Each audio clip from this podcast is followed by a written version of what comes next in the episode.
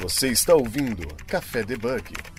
Muito bom dia, boa tarde, boa noite. Está começando mais um programa do nosso podcast Café Debug, o seu podcast de tecnologia para não bugar a sua cabeça. Eu tô aqui com Wesley Fratini, o co-host. Fala galera, tudo beleza? E antes da gente começar a falar sobre o tema do nosso programa, para quem não se inscreveu ainda, se inscreve lá em qualquer agregador de plataforma de podcast. Estamos nas redes sociais também, o Twitter, no Instagram. Então, dúvidas, sugestões, críticas construtivas ou até divulgação de produto ou marca do nosso site, é só mandar um debugcafé.gmail.com. E se vocês querem também é, pegar o desconto da Camo Coffee, tomar aquele café gostoso, chavoso, para poder fazer os deploys, para virar à noite, é só vocês acessar aqui o, o, link desse programa que tem o cupom de desconto, que é o Café Debug 10. Então vocês indo no site do camocoffee.com.br vocês podem estar tá comprando aquele café gourmet gostoso com o cupom de desconto do café. Bom, e as novidades a gente não vai falar agora não, né, Wesley? A gente vai falar, deixar para falar mais pra frente, né? É, ano que vem a gente tá cheio de novidades para vocês, então continue acompanhando aqui o, o Café Debug, tanto nas redes sociais quanto no nosso Discord também, que lá vai rolar bastante coisas interessantes. Então bora lá para saber qual que é o tema do nosso programa de hoje? O tema do programa de hoje a gente vai falar sobre frameworks, bibliotecas e packages e também os conceitos de clean code, clean architecture, voltado mais pro código do Python, né? E comigo aqui ninguém mais, ninguém menos para falar, né? O bom filho a casa torna, o Fábio Falavinha. Tudo bom, Fábio? Fala, Jéssica. Fala, Wesley. Tudo bem? Agradeço aí pela, por mais um convite que tá participando com vocês aqui. É, brigadão aí. Vambora, vamos tocar esse tema aí. Bom, a gente que agradece a sua presença, seu tempo também. Então, para quem ainda não ouviu, né, o seu programa a respeito dos programas anteriores, que eu nem lembro qual era o... Mas foi recente, né? Acho que foi sobre a arquitetura de software. Fala aí pra galera, quem que é você na frente do PC?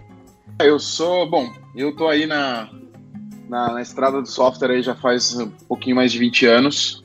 É, comecei bem cedo minha carreira, é, 100% formado em computação, é, hoje, atualmente, eu estou atuando hoje na MongoDB, hoje, como Full Stack Engineer, dentro da área de, de, de Market Operations. Somos engenheiros é, do time de marketing para poder realmente fazer toda a parte de que a gente chama de pipelines, né?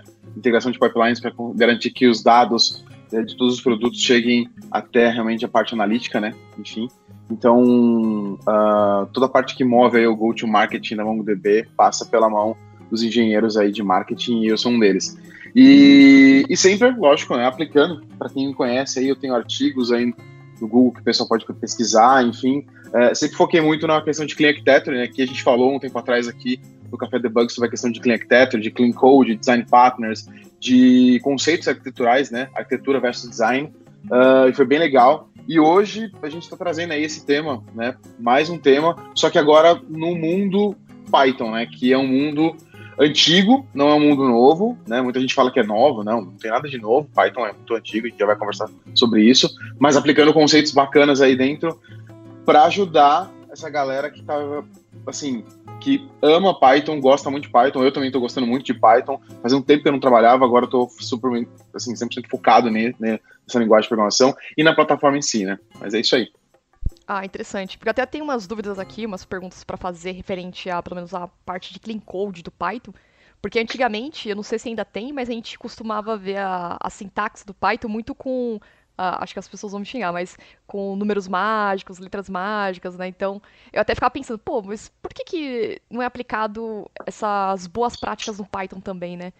Aí foi entender que é com passar do tempo, né? Quem, antigamente quem que mexia com Python era cientistas de dados, a galera que estava mais focada não tinha tanto essa expertise, esse, essa, essas boas práticas, não é? Exatamente. O Python tem 30 anos, né? Então, assim, é, ele é mais antigo que o Java, por exemplo. Né? Java veio de 95, uhum. o Python veio ali dos anos 80. Então, a gente está falando de uma linguagem que nasceu para resolver problemas estatísticos, né? Resolver problemas uhum. que aí, naquela época, a gente falava de estatística, matemática, né? Hoje a gente fala de data analytics, a gente fala umas, umas palavras mais pomposas, né? A gente faz uns, a gente usa uns, uns buzzwords diferentes para, mas no, no final das contas o que a gente está falando é criar né, modelos, rodar modelos e Python ajuda porque através da sintaxe rápida, né, que traz aí o mundo script junto, que traz o mundo procedural junto, E você não tem que ficar preso àquela, àquela estrutura da linguagem, né? Como Java, .NET, requer isso, né? Requer que você tenha ali uma estrutura formatada da linguagem de programação. Você não precisa disso. Python é muito rápido. Você abre o arquivo, importa o que você tem que importar e sai codando, né? E se tiver que uhum. printar, printa. Se tiver que chamar algum outro serviço, você chama e assim por diante, né? Então, é, era muito mais fácil você pegar, criar um modelo matemático, executar, né, passa o input, roda, e depois você tem o output daquilo. Ou seja, exatamente o que, o que a gente chama de down funnel, né, o que é exatamente o funil de uma linguagem de programação procedural requer. Input, out, é, input, processamento e output. Não que as linguagens de letrados objetos não possam fazer isso. Python é uma linguagem de letrados objetos. Né? Ele, ele tem muito do C, né? ele tem muito do que o C++ tem ali dentro também junto, que traz a questão de templatização e a parte de orientação objeto do C++, mas é, o pessoal sempre olhou para o lado do uso dela. Então o mercado tendeu para o uso de coisas mais, é, vamos dizer assim, scripts, aí o pessoal de cloud já começou a trabalhar isso muito forte por causa da questão de DevOps em cima, um monte de script para o cloud, um monte de script para fazer automação, e aí também o pessoal de Data Science veio junto e trouxe os estatísticos, matemáticos para começar a rodar modelos em cima, cada vez mais forte. Então é isso. É interessante. É, só fazer um ressalvo pegando esse gancho, é porque se a gente for pensar é, em boas práticas clean code, eu não sei se ele tem a mesma, o mesmo tempo da linguagem do Python, do Java, né? Não se falava tanto como se fala hoje, né? Então, é, é muito comum, como você falou mesmo, estar tá utilizando os cientistas de dados aquela, aquele jeito no, e não ter um direcionamento para escrever um código mais limpo, né? Exatamente, porque as pessoas hoje, o foco delas, na verdade, assim, não, não que seja errado escrever sem o clean code, não, nada, nada relacionado a isso. É que quando você usa com o propósito de Data Analytics, você está usando ele de uma maneira mais simples, fácil e rápida. Você quer, é, você tem uma meta, você tem que bater aquela meta, né? E você não precisa criar toda uma infraestrutura para isso. Agora, quando você cria uma, uma, uma aplicação escalável, né, que ela tem que servir como modelo para um produto, ou para você poder depois é, sentar em cima do produto e criar novas funcionalidades né, e amadurecer esse produto que ele vai ficar grande, você já tem esse roadmap dentro e você utilizou a plataforma Python para isso, porque ela é orientada a objeto, ela te dá várias outras formas, né, e outras uh, possibilidades de você integrar novos sistemas, enfim, você começa a perceber que só escrever o Python da maneira que ele é, você vai começar a perceber que vai, vai dar uma série de, de, problemas. Um desses casos que eu trouxe muito aqui é o mundo quando a gente fala do Django e Flask, né? Se você pegar os dois mundos aí, você vai ver que muita gente fala, ah, eu programo em Python com Django. Ah, eu programa em Python com Flask. Você, notavelmente, você vê dois grupos grandes aí dentro. Você já tem o primeiro grupo, que é o que a gente falou do Data Science ali, matemática, estatísticas, enfim, que vem trazendo questão de criação de modelo matemático para você poder fazer isso, e também utilizar no mundo de inteligência artificial para você poder fazer isso, você tem isso muito forte. Esse é um mundo já definido, tá? Agora, na aplicação do Clean Code, você começa a perceber que as pessoas, esses grupos que estão desenvolvendo com Django, eles fazem exatamente aquilo que os programadores .NET no começo fizeram, quando pegaram lá atrás o Entity Framework. O Django trouxe o um modelo de, de ORM. E aí você começa faz, faz o quê? Você senta em cima do modelo e você desenvolve lá. Ele já tem a parte de templatização HTML, ele já tem integração com REST, ele já tem o ORM, ele tem uma série de libraries pesadas para você poder fazer toda a parte de parsing, formatação, tudo que você quer está dentro do Django. E do outro lado você tem o pessoal de Flask, que é o pessoal que brinca mais com DevOps, o pessoal que brinca mais com a questão de microserviços, que é, é um framework light para você poder fazer APIs REST, né? Ou seja, monta sua API REST, recebe request, processa retorna response. Simples, né? E você não precisa se olhar, quem vai para o banco de dados, usa um, um driverzinho e vai embora para o banco de dados. Então você não se preocupa com algumas partes, mas você tem grandes, esses dois grupos bem distintos quando a gente fala de aplicações escaláveis, né? E aí você tem que entender qual é o problema. O problema, na verdade, é toda vez que eu, venho e tento adicionar uma nova funcionalidade, acontece a mesma coisa que os grupos lá atrás de .NET Java faziam, que é eu não olho o modelo, eu não olho o core, eu olho, na verdade, a tecnologia. Então eu vou lá e sento em cima do Entity Framework, sento em cima do Hibernate, sento em cima do N Hibernate, sento em cima de outro framework qualquer, né?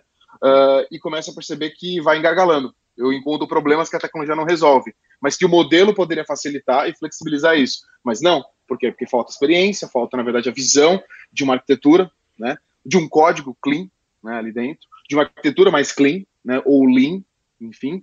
E aí você começa a perceber que você não tem isso, você vê que o pessoal vai na massa da tecnologia. Então é sempre uma questão da cultura versus o que a tecnologia te dispõe, né? E em relação, assim, o Django e o Flask, né? para contextualizar um pouco mais a, galera, né? Eles são frameworks, né? Que são voltados para o desenvolvimento web, correto, né? Exatamente. E o, Focado para web os dois tanto para web, e aí a gente consegue fazer tudo lá, por exemplo, a parte do back-end, e aí para o front a gente usaria uma outra ferramenta, um outro framework aí mais voltado para a área de desenvolvimento do, do front. E quais são os dois comparativos entre o Django e o Flask? Tipo, as dores que eles conseguem resolver, ou os dois são a mesma coisa?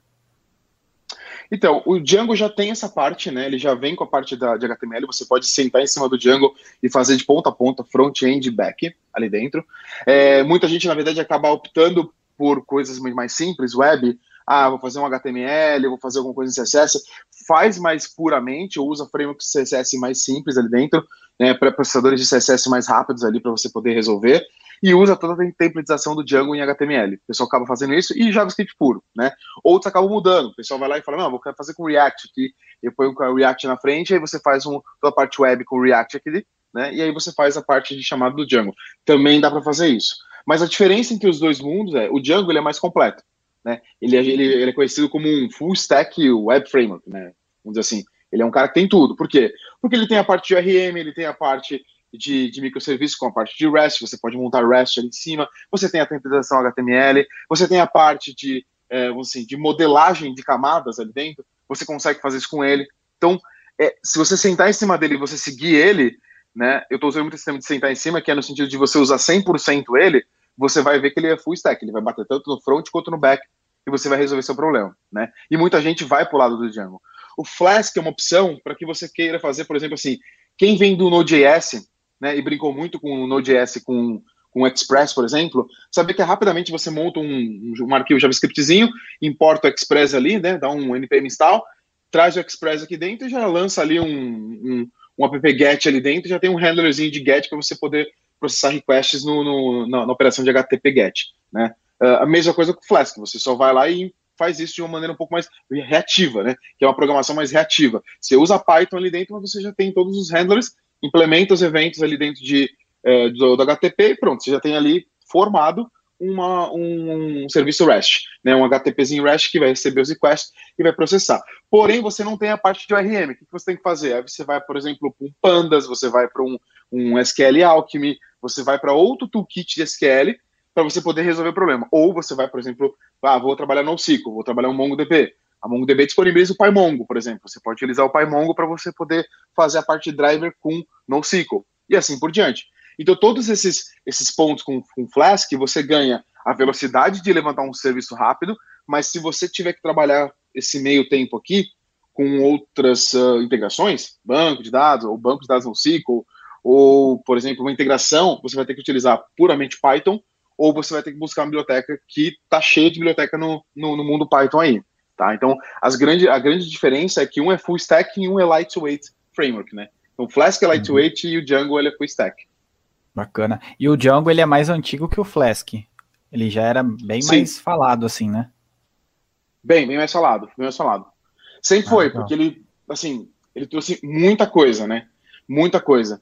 É, e o mais engraçado é que, assim, é, você pode ver que, assim, tem uma coisa interessante. O Flask, por exemplo, ele trabalha muito a questão de templatização. Ele tem uma templatização, se eu não me engano, acho que é o é, Jinja, Jinja 2, eu acho, se eu não me engano. É o nome do engine do Flask, de templatização né, interna dele.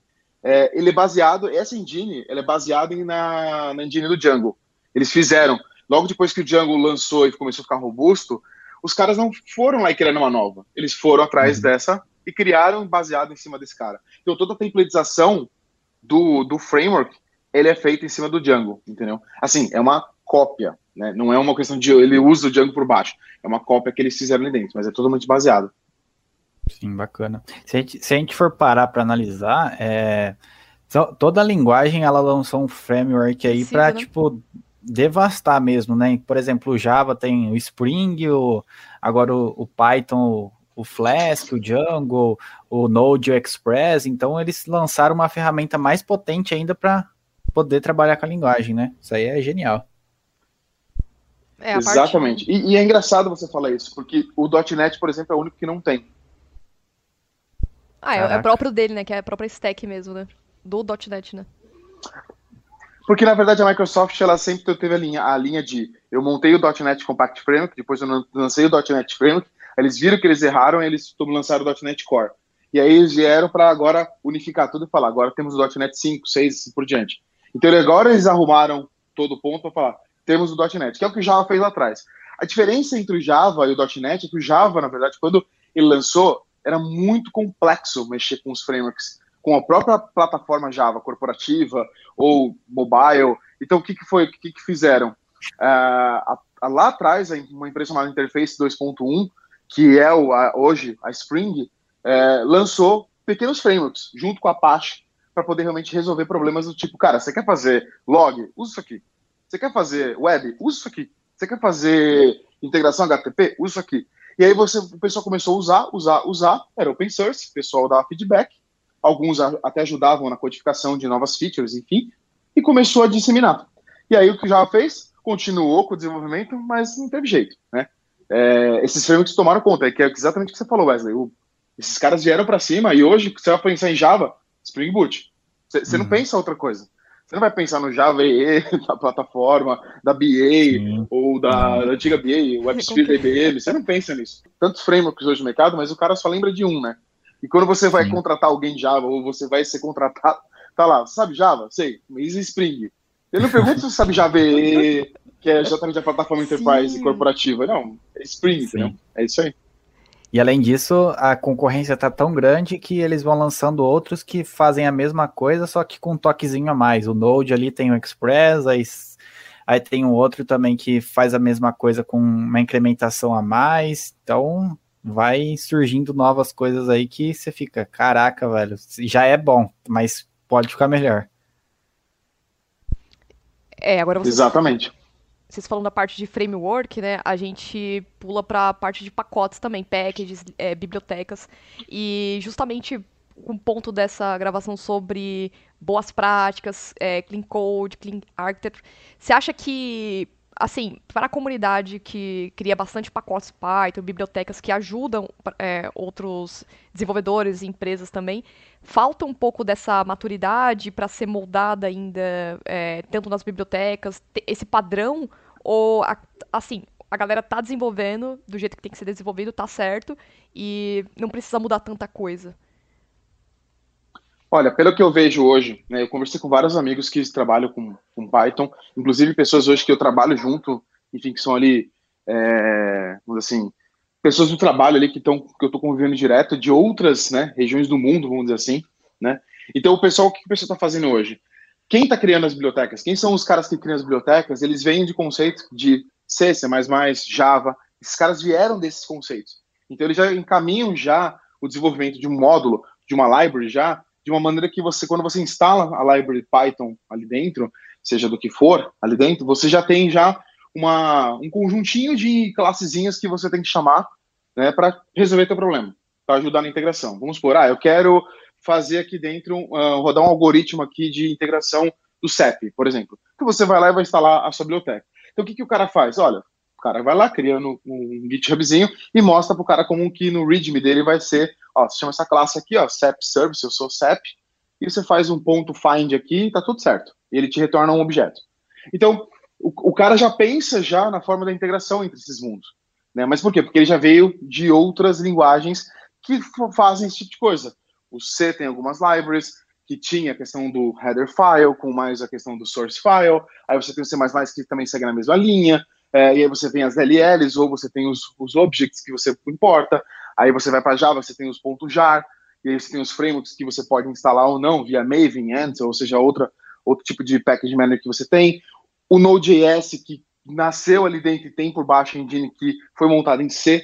Então, esses caras que são da, da vanguarda, eles sempre vão trazer muito esse conceito, né? Que já está embutido e meio que impregnado do Clean Code. Só que o Clean Code no sentido de organização, não no sentido de código. Porque hum. aí, para avaliar o código é uma outra coisa. Isso significa que a, o pacote da arquitetura está ok. Né? Então, hoje, quem desenvolve em Python pensa em dois momentos. Se eu vou para a web, eu vou cair ou no Django ou no Flask. Ou seja, outro tipo de engine que eu quero. Né? Mas vai cair nesses dois pontos aqui. A maioria vai cair sempre nesses pontos aqui. Se eu quero realmente fazer analytics, o que eu vou fazer? eu vou usar Python, mas eu vou resolver coisas rápidas. Então eu não vou pensar muito na forma estrutural do código. Eu vou simplesmente querer, dado input, eu processo e vou dar output. Ponto. Simples, fácil, indolor, é assim que vai seguir o, a, a, jogada. Então você tem esses dois grandes grupos. O que acontece? Existe um terceiro grupo que está nascendo, que eu vejo muito isso, até onde eu estou hoje, é, acontece, é a busca onde você começa a perceber que para você montar uma aplicação a long running, que a gente chama de a longo prazo, você precisa olhar para um, uma aplicação que ela seja escalável. E escalável não é só no sentido de ser uma boa aplicação que é robusta, performática, não é só isso, mas que eu possa, quando olhar o código, eu não quebre ela. Né? E quem olha um código .NET e Java consegue ter uma boa impressão, porque ele te dá uma boa impressão, de flexibilidade, de você poder adicionar novas funcionalidades ali dentro sem quebrar o resto. Óbvio, você precisa de um, de um background. A mesma coisa em Python. Só que o Python, ele traz algumas coisas bem diferentes na forma de estruturar o código. Né? A forma como você tem que criar uh, o, que eles chamam de do package, os packagezinhos né, do, do, do, Python, que você tem que colocar o init py para você poder fazer relacionamento. Então você tem que saber fazer o link entre esses caras, senão você se perde. É, a parte do requirements txt, que é o arquivinho txt, igual o package JSON do Node.js, do, de, de quando você tem que instalar e salvar as referências daquelas versões, das suas referências, dos pacotes que você tem para você poder rodar depois no seu servidor. A mesma coisa acontece no Python. Você tem o requirements txt ali. E esse requirement txt, ele é o tudo. Ele tem tudo ali dentro com as versões é, exatas ou não, ou maior ou não, ou até a versão mínima que você pode executar que o teu sistema está tá rolando. Porque ele tem o pacote dele, que é o pip. Tem o pip antigo e o pip 3, que é a partir da versão 3 do Python. Então você começa a perceber que existem umas questões de link no meio que você precisa ver. Só que aí você começa a perceber que não é só isso, né?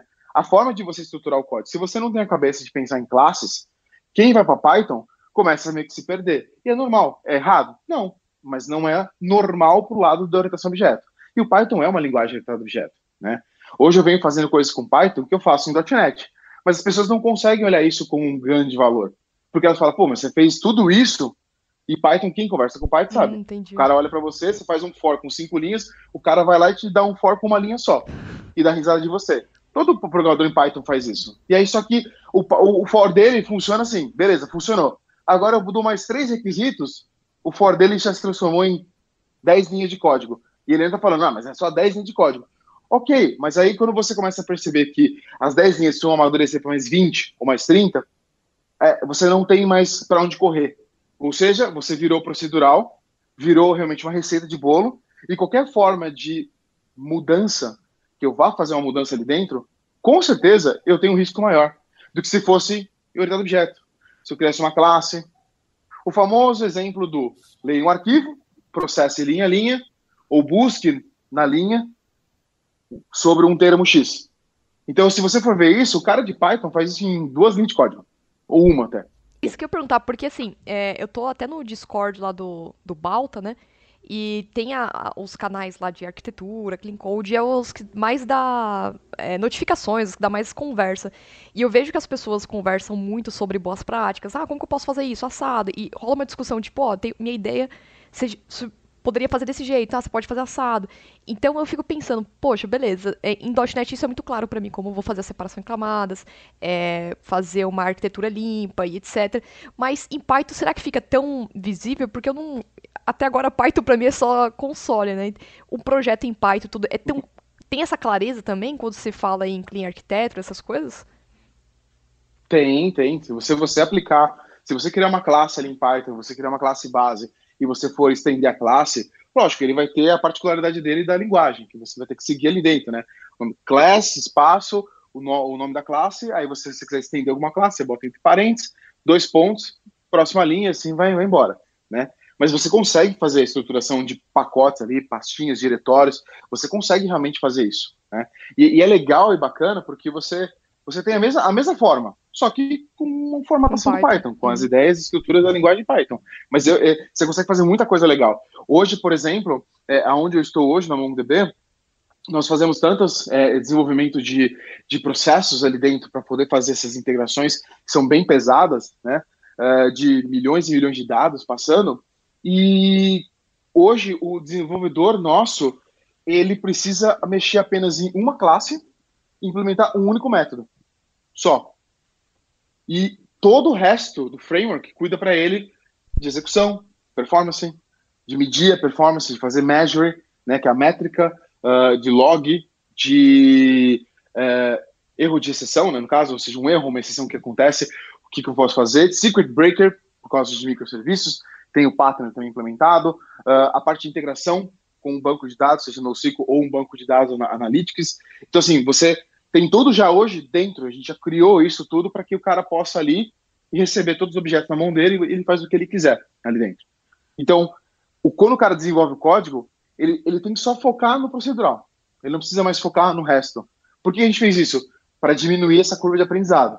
O próximo passo é que o cara venha conseguir adicionar novos tipos de componentes, classes, assim por diante, né, que já está já tá começando.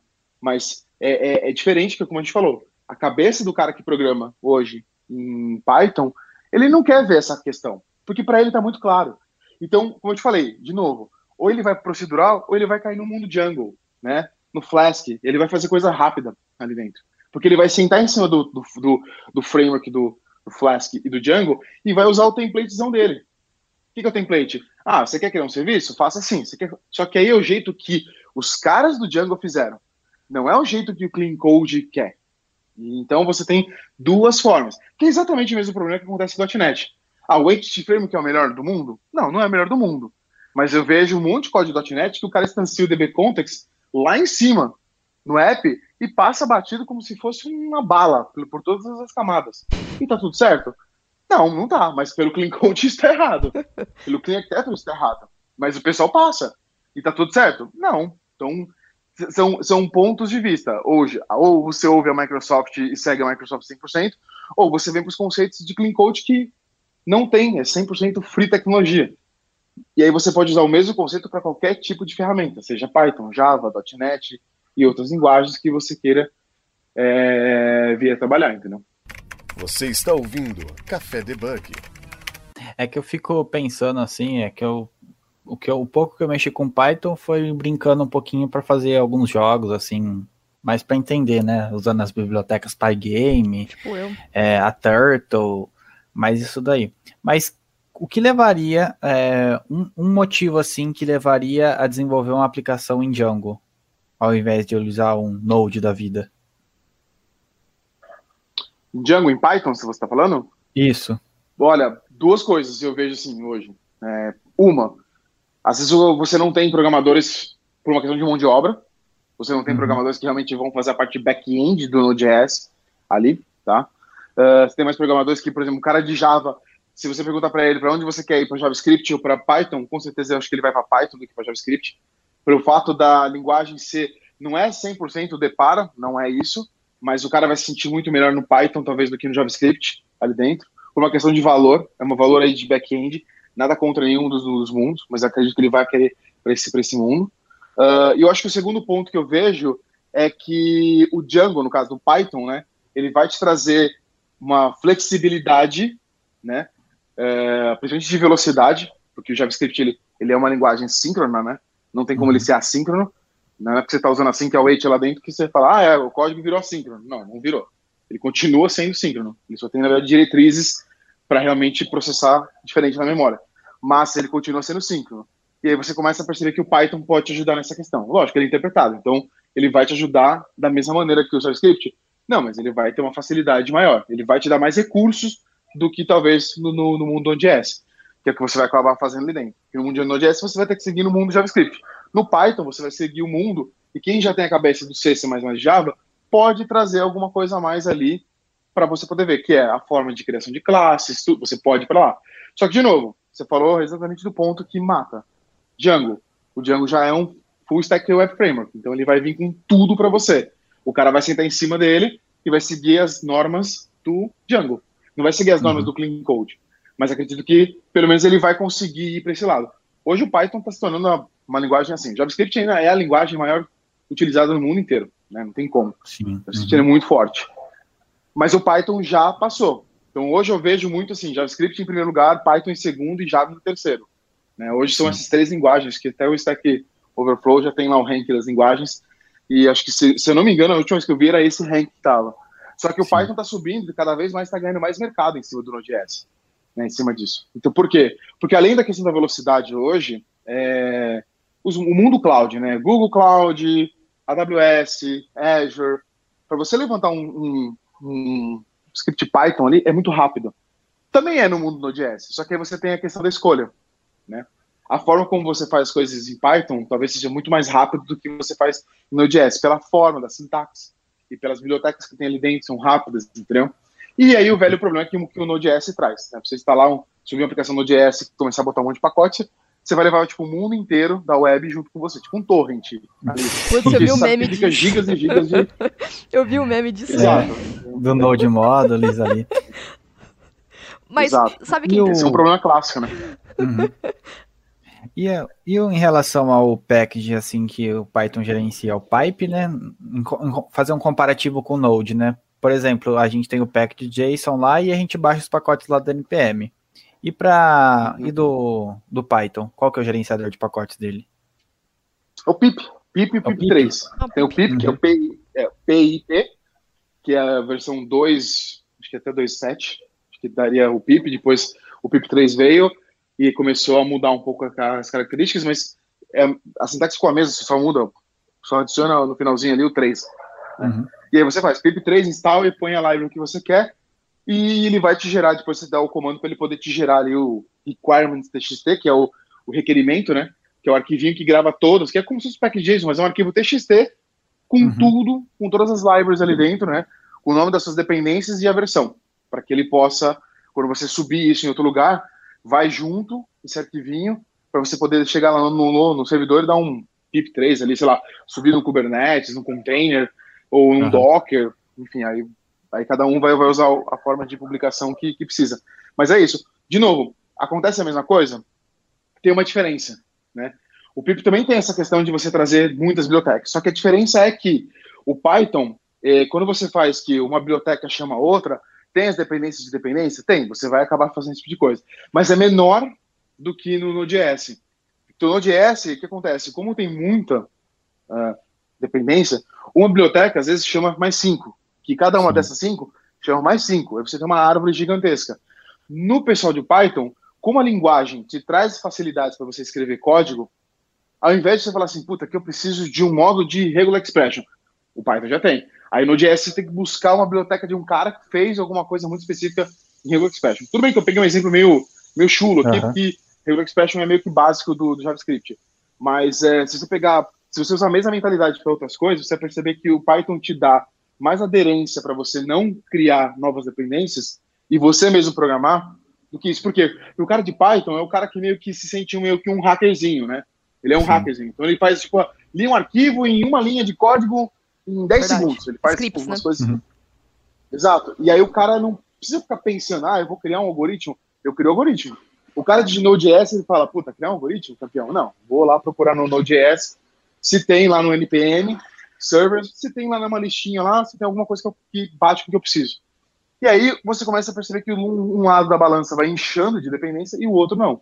Então você tem essa questão, né? Que vem muito dessa questão lá atrás, 30 anos de Python, e a linguagem veio, veio, veio caminhando, e hoje você tem uma série de bibliotecas que são parrudas demais, robustas demais do Python, né? E que seguem essa questão de uma programação bem feita. Não é clean code, né? Hoje o clean code está aparecendo, né? Muito de uns dois anos para cá, eu ouvi muita gente falando sobre clean code né, no, no Python. Por quê? Porque Python. começaram a perceber que não adianta você sentar em cima da, de um Django, de um Flask e tudo mais e achar que isso está ok. Você pode, não tem problema, não é errado. Só que quando você começa a criar uma aplicação, que essa aplicação, na verdade, ela é uma parte de um produto, e aí você tem um produto enorme, um ecossistema gigante, tudo é Python, não adianta você só sentar em cima da tecnologia e falar assim, resolve. Porque o dia que essa tecnologia ela parar de crescer ou ela não, você não conseguir avançar, já era. Então você não tem mais especialista, em, né? Você não tem mais um desenvolvedor de Python. Você tem um especialista em Django. E aí você começa a perceber que o negócio não vai. Você falou e, Enfim, então são formas de. É a cultura, né? É, você falou da parte do Clean Code no Python, você chegou a se deparar com algum projeto grande, complexo, que necessitou utilizar designer patterns é, no Python? Ou normalmente são projetos sim, menores? Sim, esse, esse, nos dois, ele começou ele começou pequeno, a gente não tinha uma visão muito grande dele, né? Quando eu vim com a ideia, né, de montar um framework dentro da da Mongo, justamente para a gente poder montar ali no time de engenharia, é, porque a gente sabia que, assim, a longo prazo a gente teria uma série de, de aplicações para serem criadas, né? É, e aí, de um mês para o outro, a gente foi começar a perceber que estava muito rápido. Então, a gente conseguia, conseguiu diminuir, na verdade, a criação de scripts e processos, na verdade, com Python, uh, de, sei lá, de semanas em dias. Então, a gente caiu demais. E hoje, a gente está quase em horas com esse framework.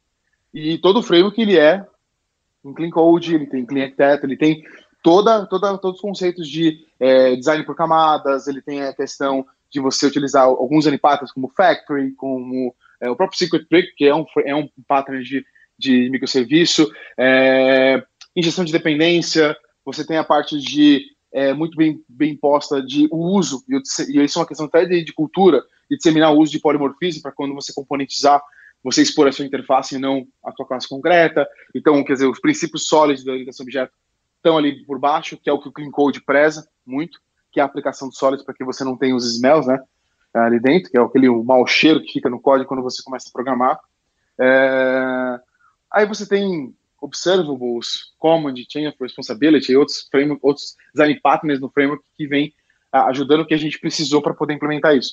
E esses caras são aquele negócio que você percebe assim, né? Como é que eu falo pro pessoal que vale muito a pena? Né? Depois de é, quase quatro meses na MongoDB, é, que eu estou chegando perto dessa, desse número, você começa a perceber que no próprio, no próprio GitHub, né, ali dentro, você começa a perceber que o código né, que está ali posto ali do framework, só classes dos, né, dos principais que mudam. O resto do framework inteiro não muda mais. Então, por exemplo, você tem assim, quatro semanas que esse arquivo mudou, ou esse pacote inteiro mudou, esse pacote lá tem 20 classes dentro não mudou mais. E todos os, os, os processos utilizam aquele, aquele pacote. Isso significa o quê? Que foi bem implementado. Que você não precisa voltar ali. Lógico, se tiver necessidade de adicionar alguma coisa, vamos lá. Mas não é aquela necessidade de, tipo, puta, mexi num. Entrou um novo processo, vou lá e mexo. Mais um processo, vou lá e mexo de novo. Não tem isso. É quando você começa a perceber que o teu, você não mexe mais em coisas que ficaram sólidas, é isso que é exatamente quando você. Eu sempre brinco muito com a. Eu faço um comparativo com a engenharia civil, né? Você sobe o prédio, você não vai ficar mexendo toda hora nas lacunas do, do prédio, né? É, Na fundação do prédio. Fez a, fez a fundação, fez a fundação. Se subiu, subiu. Senão ele vai cair uma hora. Mas aí você não pode mexer ali, ali por baixo. Então, esse é o ponto do software. A gente acha que software é, é isso, né? Porque a gente vai desenvolvendo, desenvolvendo, desenvolvendo, daqui a pouco vem. É, você está lá na reuniãozinha lá do, né? com, com o Product Owner, ele começa a falar uma série de coisas de business, aí daqui a pouco vem o Scrum Master, organiza, quando você for ver, você tem uma série de tarefas para você poder fazer. Histórias estão ali divididas em tarefas, e vamos socar a mão no código dentro da sprint. Quando você começa a perceber, aquela tua tarefa está mexendo em coisas do sprint anterior, que já foi dado release. Aí você fala, pera, tá mexendo porque é uma adição, ou tá mexendo porque realmente foi uma cagadinha, né? Desculpa a palavra o termo, mas foi um erro lá atrás. Aí você começa a medir, pô, então quer dizer que o que eu implementei lá atrás não foi tão bem quisto. E aí eu comecei, eu tive que quebrar ali, mexer, dar um refactoryzinho, e aí no próximo vai, vai sortir isso, né? Então, essas coisas começam a pegar muito, né? Você está ouvindo Café Debug.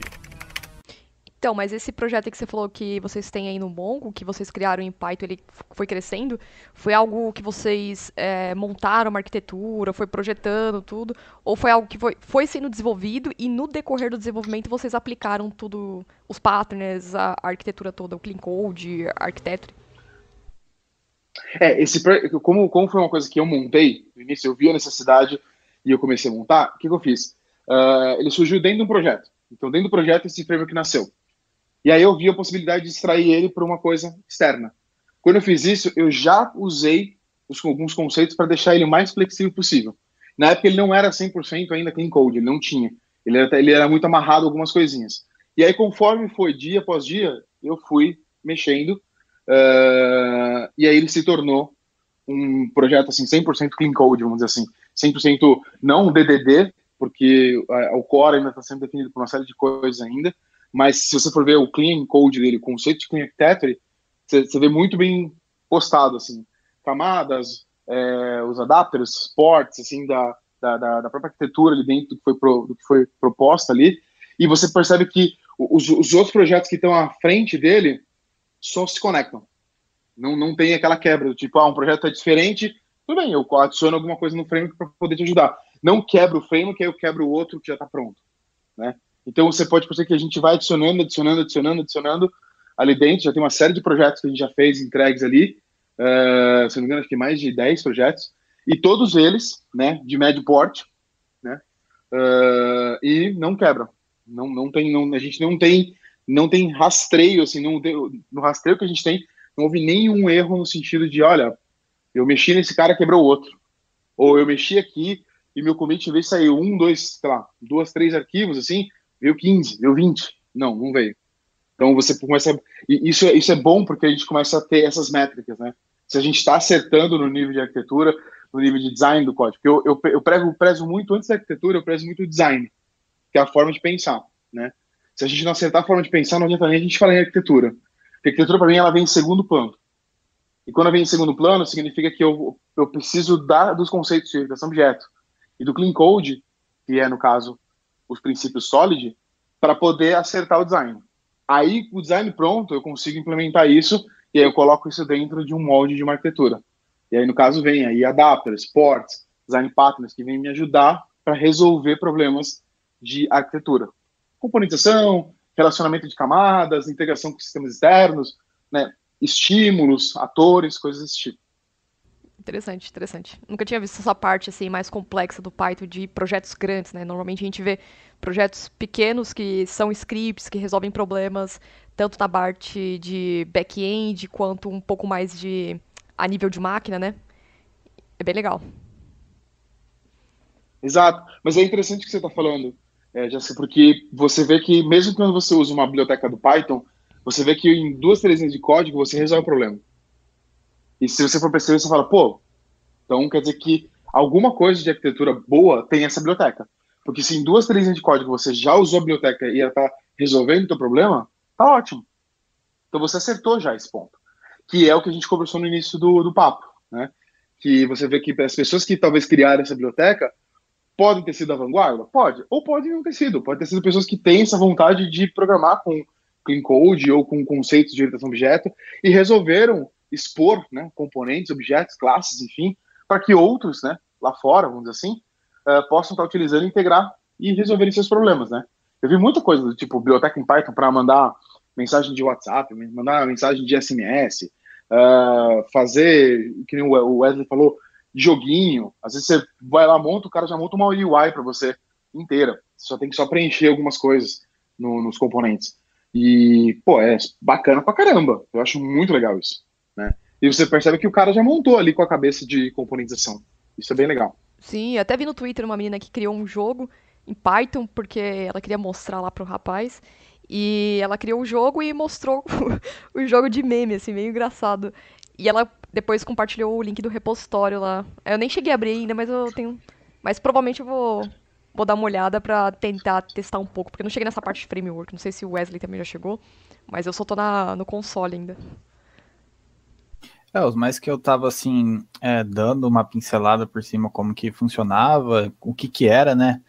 É, porque eu achei interessante assim o conceito, cara, usar Python na web, que coisa, né?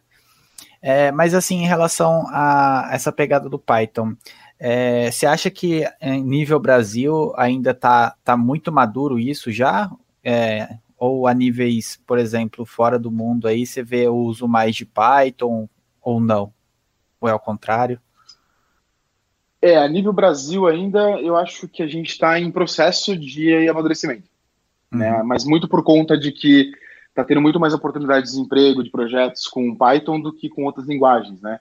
Então, Sim. ao mesmo tempo que você vê o Python crescendo no mundo, né, de uso, assim, de aplicações que estão nascendo ali dentro, você começa a perceber que as pessoas que começam a trabalhar com Python vêm de outras plataformas e isso ajuda, na verdade, você enriquecer com criação de design de orientação objeto, clean code, enfim, princípio sólido da orientação objeto e assim por diante. Você começa a perceber que isso é bacana. Mas, assim, ainda a gente está a gente tá ainda, vamos dizer, baby steps. A gente não está não tá ainda desse nível tão grande. E lá fora a mesma coisa. Lá fora o pessoal, é, quando fala em Python, o cara fala, não, eu faço um script de Python aqui e resolvo o problema. É sempre assim, não é do tipo, uhum. peraí, senta e resolve. Porque o Python é aquela ferramenta do tipo para, meu, tem um furo na parede, eu vou lá e passo a massa e acabou. E o cara não quer pensar de repente nisso mudar a parede, depende se, uhum. o que, que, causou o problema na parede. Ele não quer pensar nisso, ele quer resolver o problema dele. Tá certo, Sim. tá. Ele tá ali batendo com um, assim, uma meta que ele tem que, né, que ele tem que entregar alguma coisa. Mas se você, se você ver que o problema dele começa a ficar recorrente e você começa a ter esse mesmo problema, né, como a gente teve, e eu olhei o projeto e falei, hum, esse aqui é um problema que a gente vai ter muito. Eu olhei para o roadmap vi várias coisas acontecendo que iriam acontecer que a gente ia precisar de alguma coisa mais sólida, senão toda hora eu ia ter que ficar recriando a roda inteira. Né? Quando você começa a perceber isso e traz, você se prepara para um mundo que, cara, em, hoje, duas, três horas, eu estalo o dedo e está pronto, com testes, com tudo. Então, aquilo que era muito né, difícil, e era às vezes mais, talvez não seja difícil, mas talvez seja muito assim, é, eu tenho toda hora, eu tenho que ficar criando aquele, ah, integra com o sistema, puxa dado do banco, processa, envia, escreve o arquivo ou não, puxa do arquivo, envia para não sei aonde. Se você for ver tudo isso, cara, se eu for escrever tudo isso, eu tenho que escrever tudo isso e testar tudo isso, ponto a ponto, depois entregar. É, vai dar mais trabalho, né? né? Vai dar muito trabalho, exatamente. Aí, Wesley, já pode colocar a live do Falavinha de como criar os scripts do Python, faça alguma coisa e que seja pra tapar buraco, fazer resolver um problema. Aí, acabei Bora, de dar spoiler. acabei de dar um spoiler. Bom, o Falavinha, a gente chegou no Aí, final do nosso programa, já com esse baita spoiler, e você passou bastante informações pra gente sobre pacotes, bibliotecas, frameworks. E as considerações finais, antes de você fazer aquele jabá maroto, é, para quem está começando com Python, o framework que você indicaria para evoluir um pouco mais, tanto para web, pode ser também para web, né? É, qual que é o que você aconselharia as pessoas? Até para mim também, que estou aprendendo aqui. Olha, assim, se você, se você quer montar uma aplicação, é, geralmente quem vai montar, que nem o Wesley que estava começando assim, pô, Python para web, eu também tive a mesma percepção do, do do, do Wesley, né? É, tipo, do nada, assim, pô, Python Web. Eu falei o seguinte, foca no, no, desenvolvimento web com frameworks que a gente já conhece, Angular, React, seja lá, outros frameworks que estão nascendo, cada dia nasce um framework diferente em JavaScript, enfim. É, foca nesses frameworks, deixa o front-end dessa maneira, tá?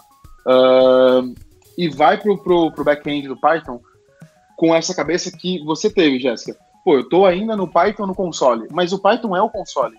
E aí, sabe o que você faz? Usa o Flask. Porque o Flask ele é hum. simples e rápido de você atuar. Não que o Django não seja, tá? Não que o Django não seja. Mas o Flask, ele é muito rápido de você subir uma aplicação RESTzinha ali dentro, sem muito boilerplate, sem muito né, mimimizinho. E ele é muito fácil, simples, rápido. Você sobe o seu REST, você vai, se você botar o Node.js do Express do lado, você vai ver um comparativo muito grande ali dentro.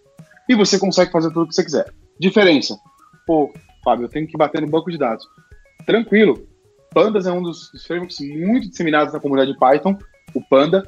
Você pode utilizar o Pandas para fazer o que você quiser. Nessa parte ele tem vários utilitários, formatadores, parsers, enfim, até drivers para você poder realmente fazer leitura de banco de dados ali dentro. É...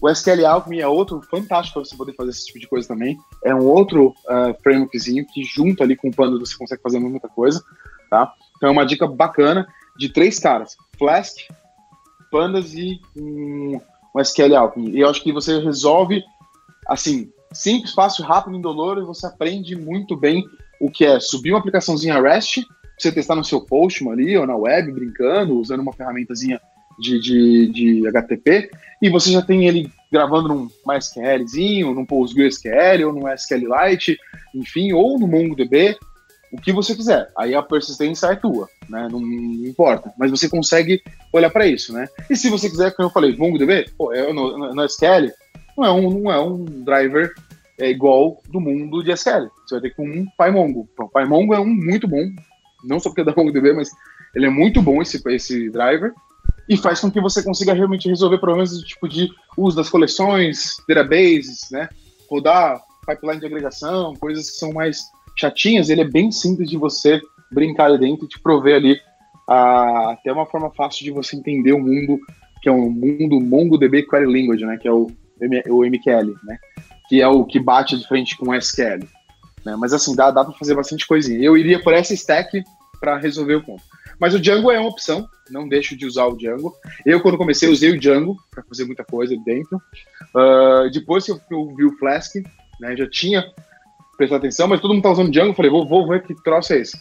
E eu gostei muito do Django, mas hoje, se eu for escolher, eu escolho o Flask, para poder fazer essas coisas funcionarem. Ah, bacana. Para quem tá ouvindo esse programa, tá as dicas aqui, a gente tá deixando os links também dos frameworks. Você tem alguma ressalva, Wesley? Alguma discordância, algum ponto, alguma coisa que a gente faltou? Não, acho que a gente abordou vários temas aí, é uma conversa aí para outros episódios também, tem bastante temas aí.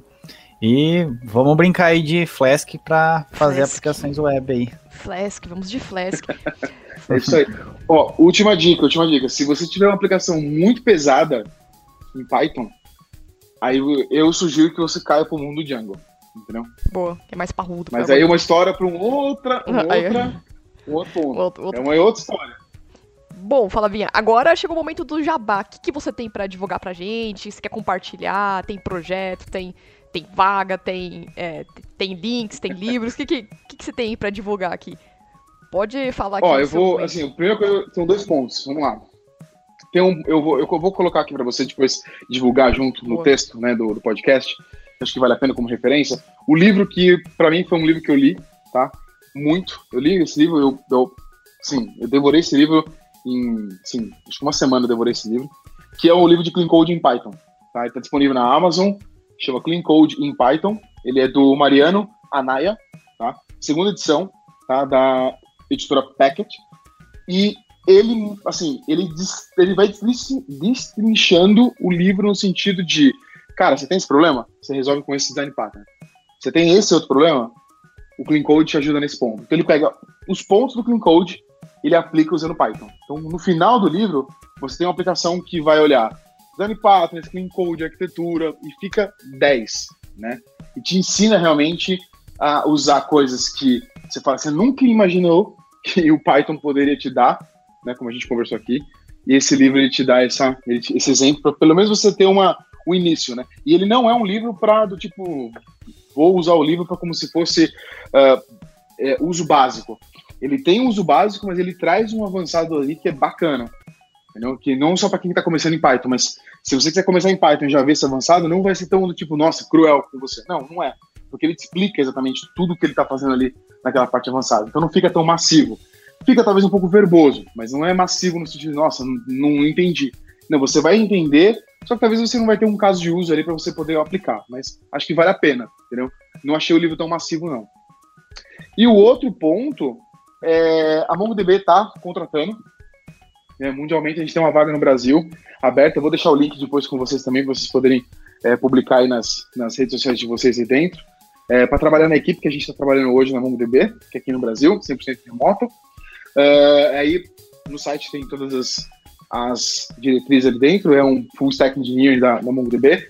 É bem legal, a gente trabalha na parte de, de marketing, só que a gente trabalha ali com toda a parte de engenharia, né, de integração de sistemas ali dentro, para garantir que os produtos da MongoDB possam ali ser cada vez mais evoluídos ali dentro. Então a gente acaba utilizando essa parte do go-to-market aí para atacar. E aí nós somos os engenheiros que fazem a coisa acontecer ali por baixo dos panos, né? Então, toda a integração dos produtos da MongoDB acontece com a gente ali. E é super bacana, né, na forma como acontece. E, realmente, a MongoDB é uma empresa que ela, ela, ela traz um aspecto muito forte para a comunidade dev, porque ela é 100% desenvolvimento, uma empresa de software, né, por causa do, do MongoDB, do banco de dados em si. E lá dentro você tem milhares de linguagens de programação, né? Você tem C, C++, você tem de tudo. Tem Java, tem Ruby, tem Python, tem linguagem R, tem, tem de tudo. Aqui tem de tudo. Aqui você vai aprender a lidar com uma série de, de coisas, né? E todos os conceitos que, que tem que o mundo vem trabalhando, tanto no mundo de, de product management, tanto no mundo de, de, de engenharia né, de software, assim, por si, vamos dizer assim, tudo, você acaba colocando ali em prática você acaba aprendendo muito, porque é uma empresa que te puxa para cima para você poder realmente fazer a coisa acontecer. Então você está dentro ali de uma empresa que está te puxando a todo momento. Você não consegue ficar parado. Né? É, é challenge o dia inteiro, entendeu? E, e, assim, a única coisa que o pessoal pede é que assim, fale 100% inglês. Uhum. Ou pelo menos chegue próximo a isso, porque você vai ter que falar com muita gente do mundo inteiro. É, hoje é né? obrigação. E a MongoDB está em mundo todo. É, é, realmente é uma obrigação mesmo. Isso aí. Bom, perfeito. Uh, o link das vagas aqui, eu já coloquei os links dos frameworks aqui. Aí depois lógico, para quem já tá ouvindo, já vai estar tá o link aqui da, do, das vagas também, do, da Mongo, né? E, bom, é isso. A gente chega no final do nosso programa. Flavinha, muito obrigada pelo seu tempo. Tá participando aqui com a gente novamente. Tá cedido seu tempo aqui. Eu que agradeço, Jéssica. Foi uma conversa Boa. gostosa. Foi muito, muito. Eu que agradeço, viu?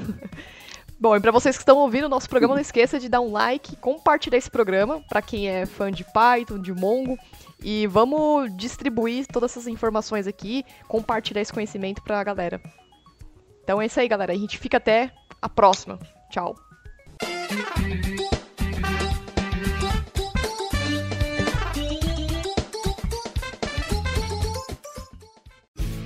Este programa foi editado por Café Debug.